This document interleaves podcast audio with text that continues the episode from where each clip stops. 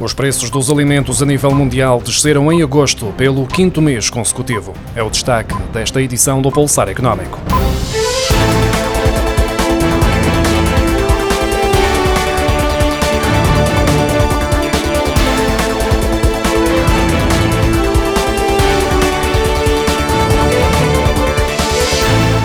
Preços dos alimentos a nível mundial diminuíram em agosto pelo quinto mês consecutivo, de acordo com o Índice de Preços da FAO, a Organização para a Alimentação e Agricultura das Nações Unidas. Os dados refletem a variação dos preços globais dos principais produtos do cabaz de compras, desde os laticínios, cereais, carne, açúcar e óleos vegetais, tendo registrado uma descida de 1,9% em agosto face a julho, fixando-se nos 138 pontos. Por outro lado, continuou 7,9% mais elevado na comparação com agosto do ano passado. Os preços dos cereais baixaram 1,4% em relação a julho, uma descida explicada pela diminuição de 5,1% dos preços do trigo devido à melhoria das perspectivas sobre a produção nos Estados Unidos, no Canadá e na Rússia, além da retoma das exportações por parte da Ucrânia através do Mar Negro. A maior queda foi observada no índice de preços dos óleos vegetais, que diminuiu 3,3% face a julho para um valor ligeiramente inferior inferior ao de agosto de 2021, motivado por uma menor procura.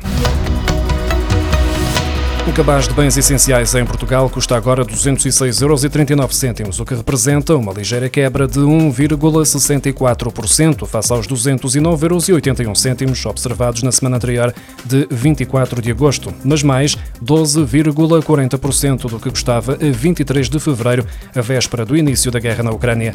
De acordo com a análise semanal da Associação Portuguesa para a Defesa do Consumidor, os aumentos são sentidos quase todas as semanas em todas as categorias alimentares, com especial incidência na carne e no peixe. Segundo os dados da DECO, entre 23 de fevereiro e 31 de agosto, o preço da carne já registrou um aumento de 17,30%, o correspondente a mais 5,58 euros. Por exemplo, um quilo de lombo de porco, de frango, de febras de porco, de costeletas de lombo de porco, de bifes de peru, de carne de novilho para cozer e de perna de peru, a soma pode agora ser em média de 37,82 euros. Já o peixe aumentou 16,29% o que significa mais 9,83 euros no mesmo período.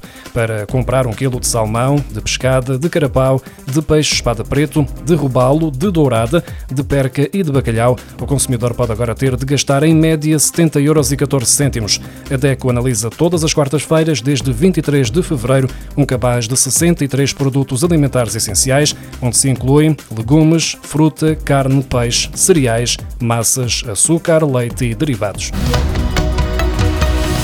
O consumo de eletricidade aumentou 3,2% nos primeiros oito meses de 2022, face ao período de janeiro a agosto do ano passado, com uma subida de 1,7% só no mês de agosto, de acordo com os dados da REN, a Redes Energéticas Nacionais. Em agosto, tendo em conta os fatores meteorológicos, a produção através de geradores eólicos ficou abaixo dos valores médios, enquanto a produção fotovoltaica beneficiou de um regime mais favorável e atingiu um volume histórico de 1.260 megawatts. Tal como tem vindo a acontecer nos últimos meses, a produção hidroelétrica continua em mínimos, com menos de metade do volume médio gerado por esta via. Em agosto, a produção renovável abasteceu 36% do consumo, a produção não renovável 39%, enquanto os restantes 25% corresponderam à energia importada. O mês de agosto encerrou com um balanço positivo nas vendas de automóveis em Portugal, tendo superado os números do mesmo mês de 2021. No entanto, tendo como base os dados acumulados desde o início do ano, o volume de vendas continua abaixo do registado no mesmo período de 2021. No mês passado foram vendidos 13.214 automóveis, o que corresponde a um acréscimo de 32,1% face a agosto de 2021. Já no que diz respeito ao período entre janeiro e agosto, foram registadas 120.093 matrículas agrícolas, menos 2,8% do que em igual período de 2021, de acordo com os dados da Associação Automóvel de Portugal. O comércio de automóveis ligeiros de passageiros aumentou 42,4% em agosto, face ao mesmo mês de 2021, com 11.349 veículos vendidos. Já nos primeiros oito meses de 2022, saíram dos stands 101.293 automóveis, menos 0,4% do que no mesmo período de 2021. Em agosto, as vendas de automóveis híbridos superaram as de veículos com motores a gasóleo, segundo os dados da Associação Automóvel de Portugal. No mês passado, foram matriculados 2.232 automóveis híbridos, mais 179 veículos que as unidades de gasóleo vendidas em agosto. Os híbridos representaram 19,67% das vendas de automóveis ligeiros de passageiros em agosto, os veículos a gasóleo 18,09% e os motores a gasolina continuam a liderar com 42,5%. 0,09% das vendas.